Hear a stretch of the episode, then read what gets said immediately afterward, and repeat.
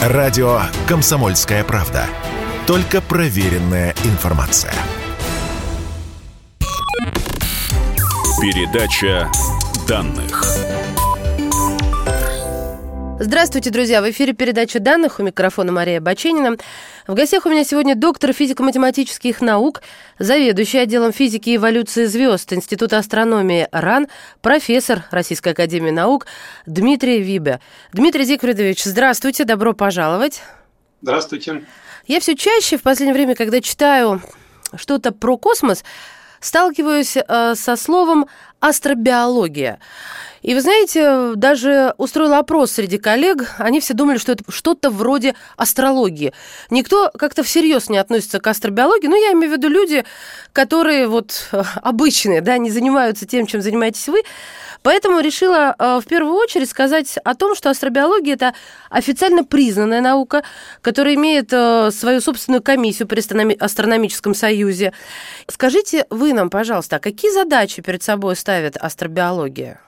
Вы совершенно правы, говоря о том, что существует и существовало, и существует сейчас некоторое предубеждение э, к этой тематике, связанное с тем, что по большому счету нам известна единственная цивилизация, нам известна единственная населенная планета, и э, поэтому в отсутствие предмета изучения астробиология – это наука о том, чего нет. Э, ну или, по крайней мере, о том, о чем мы ничего не знаем. И э, действительно, э, даже само слово астробиология, которое в 40-е годы было предложено, э, предполагалось именно как некое средство э, придать этим вопросам какой-то научный характер. То есть перестать фантазировать о марсианах, перестать фантазировать о э, обитаемом космосе, а попытаться ответить на вопрос о э, потенциальной обитаемости космоса с научных позиций. Хорошо, мы знаем, одну единственную населенную планету, мы знаем одну единственную жизнь, но можем ли мы хотя бы на этом э, утлом основании ответить на вопросы, что нужно для возникновения жизни, какие условия для этого требуются. И э, вот на эти вопросы отвечает биология, а приставка «астро» означает, что мы помимо этого пытаемся понять, э, насколько часто и где эти условия могут встречаться во Вселенной.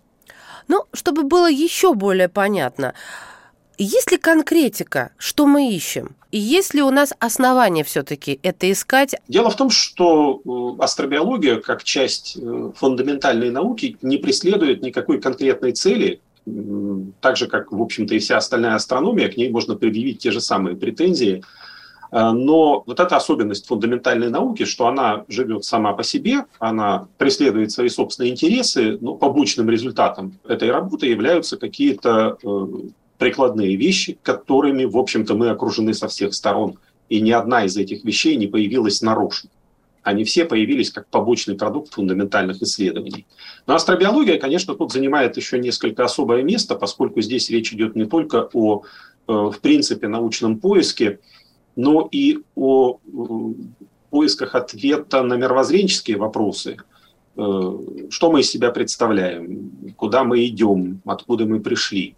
Поэтому астробиология к себе привлекает интерес не как какая-то практическая дисциплина, а как э, некий общий, э, общий поиск, общий квест, как можно сейчас сказать, в попытках понять наше место во Вселенной. Ну, давайте перейдем к более э, интересной теме, так сказать, для обывателя, теме нашего заседания и одной из ваших великолепных лекций, удастся ли нам найти жизнь хоть где-нибудь.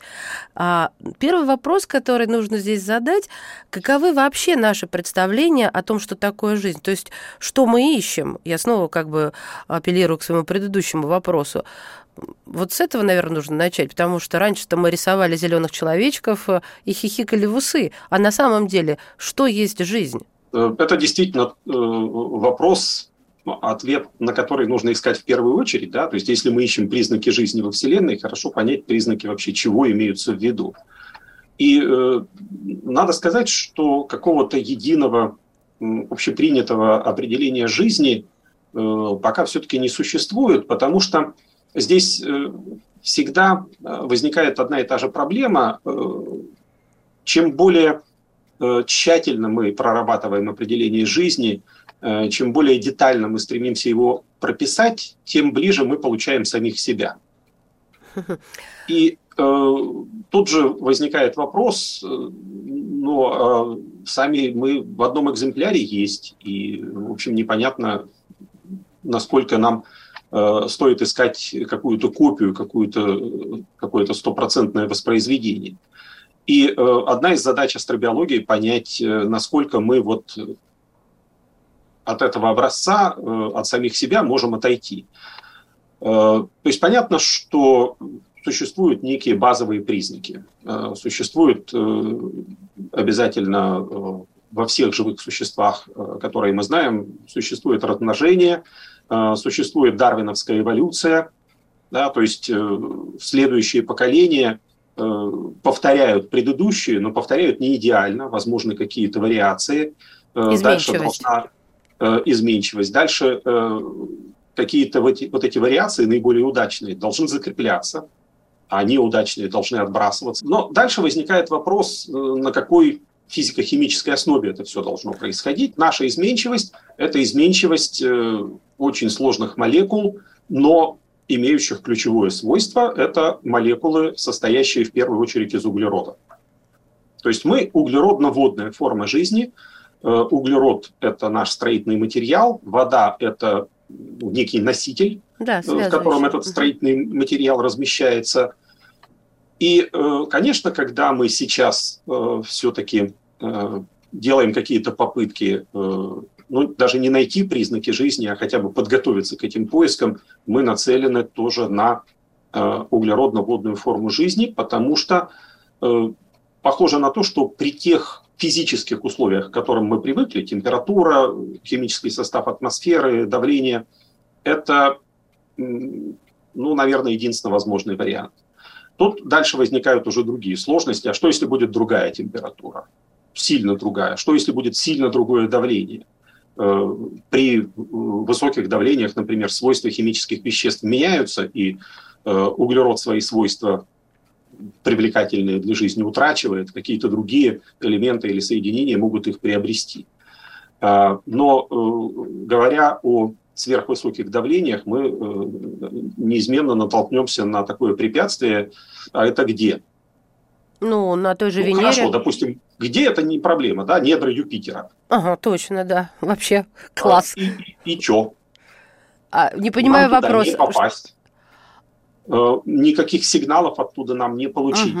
Uh-huh. То есть э, мы можем пытаться шире мыслить о возможностях существования жизни, но при этом мы сталкиваемся с проблемами контакта. То есть это может оказаться какая-то физическая несовместимость условий или, например, сильно другие временные шкалы. Мы существуем в разных измерениях временных, поэтому мы нет, не сможем... Нет, мы привыкли все ну, оценивать, соразмерять с продолжительностью года. Да. Э, с продолжительностью человеческой жизни. Но год – это далеко не единственный период в Солнечной системе, и продолжительность человеческой жизни – это не единственная продолжительность жизни э, живых существ на Земле. Ага. И, э, ну, можно, наверное, такой пример привести бабочек-паденок, да, которые вот возникли, прожили день и исчезли. Какой может быть с ними контакт? мы просто не успеем подумать, о чем их спросить, а их уже нет. Можем ли мы предположить, вообще имеет ли это под собой какие-то основания, предположить, что жизнь может быть основана не на углеродной основе? Давайте э, сначала пару слов о том, почему углерод э, подходит. Э, потому что углерод сочетает в себе несколько очень важных качеств. Во-первых, он может быть составным элементом очень сложных молекул. То есть ну, каких-то полимерных соединений или просто очень сложных молекул, которые включают в себя ну, многие тысячи атомов или даже больше. И это делает углерод э, подходящим структурным элементом для записи информации. То есть чем сложнее молекула, чем, тем, чем сложнее ее структура, тем больше в этой э, структуре можно скрыть информации. Но эти молекулы, они, э, во-первых, э, достаточно прочные, чтобы выживать в разных условиях, но не слишком прочные, э, чтобы они могли все-таки как-то и э, варьироваться, чтобы в них могли возникать мутации. Э, в качестве альтернативы довольно часто называют кремний, который, в принципе, тоже может что-то подобное образовывать, но соединения кремния существенно более прочные, и э, в них рассчитывать на мутации существенно сложнее. Э, далее углерод обладает еще одним хорошим качеством, его много. Он во Вселенной относится к одному из самых распространенных элементов. И э, кремний, опять же, э, этим достоинством похвастаться не может, его меньше, сильно меньше, чем углерода. А, третье достоинство углерода состоит в том, что когда он образует соединение с еще одним очень распространенным элементом, кислородом, получается оксид углерода, получается газ, который продолжает оставаться газом, который продолжает э, быть доступным для дальнейших химических реакций. Оксид кремния – это камень, это кварц. То есть если кремний соединился с кислородом, все, он дальше лежит, красивыми кристаллами горного хрусталя или еще в каких-нибудь формах, но э, это камень и сделать с ним э, что-то биологически интересное довольно-таки сложно. Мы прервемся буквально на несколько мгновений и вернемся в эфир. С нами на связи доктор физико-математических наук, заведующий отделом физики и эволюции звезд Института астрономии РАН, профессор РАН Дмитрий Виба. Радио «Комсомольская правда». Никаких фейков, только правда. Передача данных. Это передача данных. Здравствуйте, мы снова в эфире. У микрофона Мария Баченина. Сегодня у меня в гостях доктор физико-математических наук, заведующий отделом физики и эволюции звезд Института астрономии РАН, профессор Российской академии наук Дмитрий Виба. Я поняла, что неуглеродную форму жизни, ну, в общем-то, это получается тупиковая ветвь размышления. Верно я поняла вас? Это не тупиковая ветвь размышления, потому что углерод э, обладает этими свойствами при наших условиях. То есть это э, условия, ну вот комфортные для нас, давление одна атмосфера, э, температура там порядка 20-30 градусов Цельсия. Э, если мы начнем вещество сжимать до давлений, например, в недрах Юпитера, то, как показывают эксперименты, другие соединения начинают приобретать подобные свойства это не говорит о том, что возможна жизнь на этой основе. Это пока только вот э, указание на то, что химические свойства, как будто бы привлекательные с точки зрения жизни, могут появляться у различных веществ при других, сильно других физических условиях. Но тогда, получается, нам надо искать вообще во всей Вселенной, и это не, не, не хватит ни ресурсов, ни человеческих э, жизней, ничего. Времени не хватит, чтобы все исследовать. Да, и поэтому мы все-таки вот э, в рамках того, что называется углеродно-водным шовинизмом, ищем или пытаемся искать себя.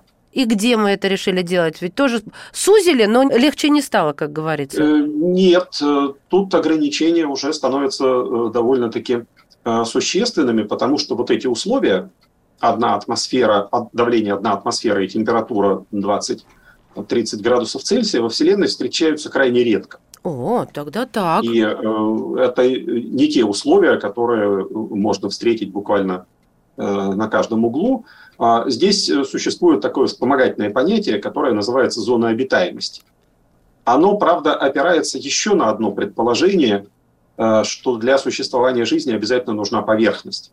И э, это а, еще более ограничивает наши поиски, потому что мы должны искать жизнь на планетах. Планеты мы умеем обнаруживать, на сегодняшний день их известно уже больше пяти тысяч. Я имею в виду планеты вне Солнечной системы, конечно.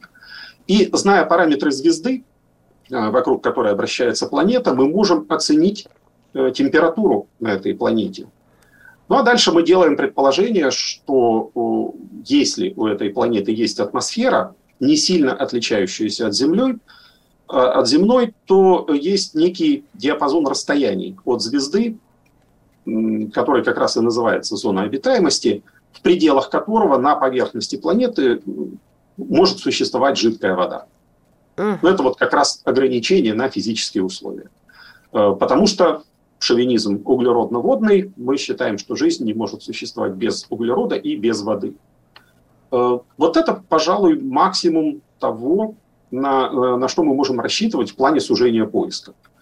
И мы знаем сейчас уже ну, по разным оценкам разное количество, но не очень большое, не больше двух десятков, э, планет, которые, вероятно, обладают поверхностью, и которые находятся в нужном интервале расстояний от своих звезд. Их можно считать перспективными для какого-то дальнейшего, более углубленного исследования. Вот, собственно, обозначили мы планету некую X, да, которая подходит э, по зоне обитаемости, по допущению, что там есть вода благодаря этой зоне обитаемости, там есть повер... твердь, твердь и а, некое подобие атмосферы. А что искать, что это за биомаркеры какие-то, вот, э, и как мы это делаем отсюда, с Земли? Ну, давайте я немножко уточню. Наличие воды можно предполагать смело, потому что воды во Вселенной полно везде. Это очень распространенное соединение. Скорее всего, если подходящие условия есть, то будет и вода. То есть вода это не вау-эффект такой? Нет. Все. Нет. Э, вода это... Ну и все, как говорят женщины. Хорошо, а, Дмитрий Зикович, вот вопрос, соответственно, как мы это ищем? Ну, мы здесь, а они там.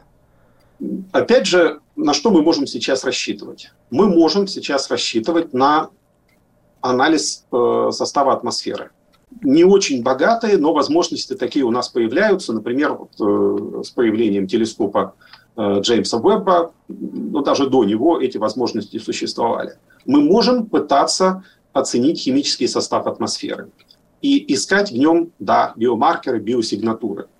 Почему? Потому что такие биосигнатуры есть в атмосфере Земли. Э, у нас один из основных компонентов атмосферы – это кислород – он имеет биогенное происхождение. Если бы на Земле не было жизни, э, кислород довольно быстро, э, ну вот такой богатой жизни, которая нас окружает, кислород довольно быстро из атмосферы бы улетучился. Это химически активный газ, э, который ушел бы в какие-то соединения твердые.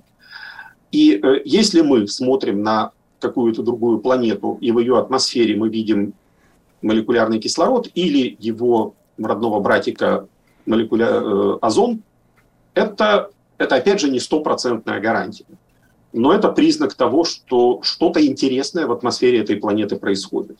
Э, существуют э, биосигнатуры, ну, может быть, менее очевидные, но тоже находящиеся на слуху. Одна из них – это метан, да. который на Земле тоже имеет в значительной степени биологическое происхождение. Но здесь всегда нужно помнить о том, что тот же метан возникает и в результате небиологических процессов весьма эффективно. И кислород, для кислорода можно тоже что-то придумать. Поэтому если мы видим только кислород, это мало что значит. Если мы видим только метан, это мало что значит. Но вот если мы увидели атмосферу, в которой есть кислород и метан, это становится еще интереснее. Э, существуют и другие биосигнатуры.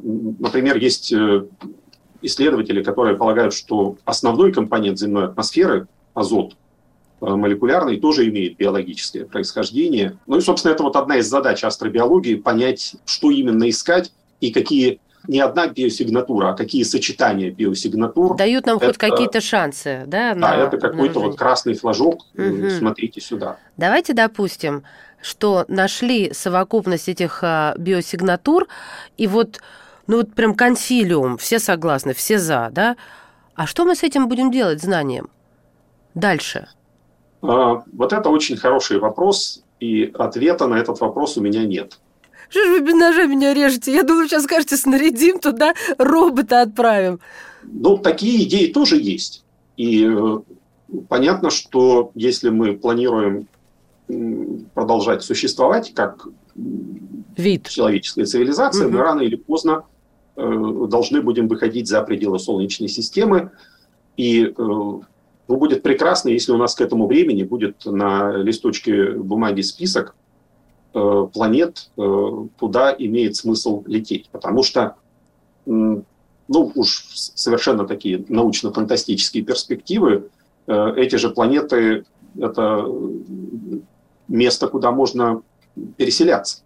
Ну, вполне себе, да, я понимаю смысл этого списка. Понятно, что это э, как бы ну, не завтра и не послезавтра, и даже не через тысячу лет. Но если у нас такой списочек будет, ну, хорошо. Есть над чем работать, как говорится. Будет Конечно, над чем и тут да. же ведь э, возможен и другой вариант, э, что мы будем искать, мы будем запускать новые телескопы, а в списочке так ни одного наименования не появится. И мы, по крайней мере, будем знать, что ну, надо думать о чем-то другом. А не, невозможно ли вот эта э, совокупность э, биологических сигнатур над, э, на планете, у которой нет тверди, и допустить при этом, что жизнь, она не на тверди, а вот в пространстве без тверди? Вообще рассматривались даже варианты возможного появления жизни в межзвездном пространстве. Насколько необходима твердь? Понятно, что это не должна быть твердь, вот как камень. Да, то есть у нас один из вариантов происхождения жизни на Земле – это некие структуры на дне океанов. То есть, ну, там тоже, конечно, нужна твердь, но планета может быть покрыта водной оболочкой. Такие варианты тоже возможны. А, но рассматриваются и, и варианты появления жизни в какой-то более разреженной среде, но, опять же, вот э, все Э, все свойства земной жизни указывают, что без тверди э, это как-то очень затруднительно. Ну да, это вот... То есть это, это же должен быть еще какой-то простой вариант, потому что это, если мы рассчитываем найти жизнь во Вселенной, мы должны найти какой-то простой процесс, который может происходить в очень многих местах. Понятно, что можно там как-то изогнуться, найти какие-то диковинные химические процессы, какие-то уникальные сочетания обстоятельств, но тогда мы должны жизни во Вселенной сказать «прощай», потому что маловероятные сочетания могли осуществиться, например, один раз здесь, но за пределами Земли да. надеяться Теория нет. вероятности работает против нас, получается. Дмитрий Зикович, скажите, а, а у вас возникала мысль, что наше воображение, ограниченное человеческим разумом, наш враг вот в этом деле, в астробиологическом, или нет? Э, Именно поэтому и э, возникает наука, астробиология, не художественная литература, а именно наука, которая должна опираться не на, не на эмоции, конечно, без воображения никуда, но э, оно может быть только отправной точкой, а не, не каким-то базисом. Именно поэтому нужна наука, астробиология, которая будет оперировать законами, э, а не фантазиями. Спасибо вам большое. Вдохновляющий, я бы так обозначила наш с вами короткий, но действительно увлекающий, как всегда, впрочем, разговор. Доктор физико-математических наук, заведующий отделом физики и эволюции звезд Института астрономии РАН, профессор Российской академии наук Дмитрий Виба был сегодня в передаче данных. Спасибо. Передача данных.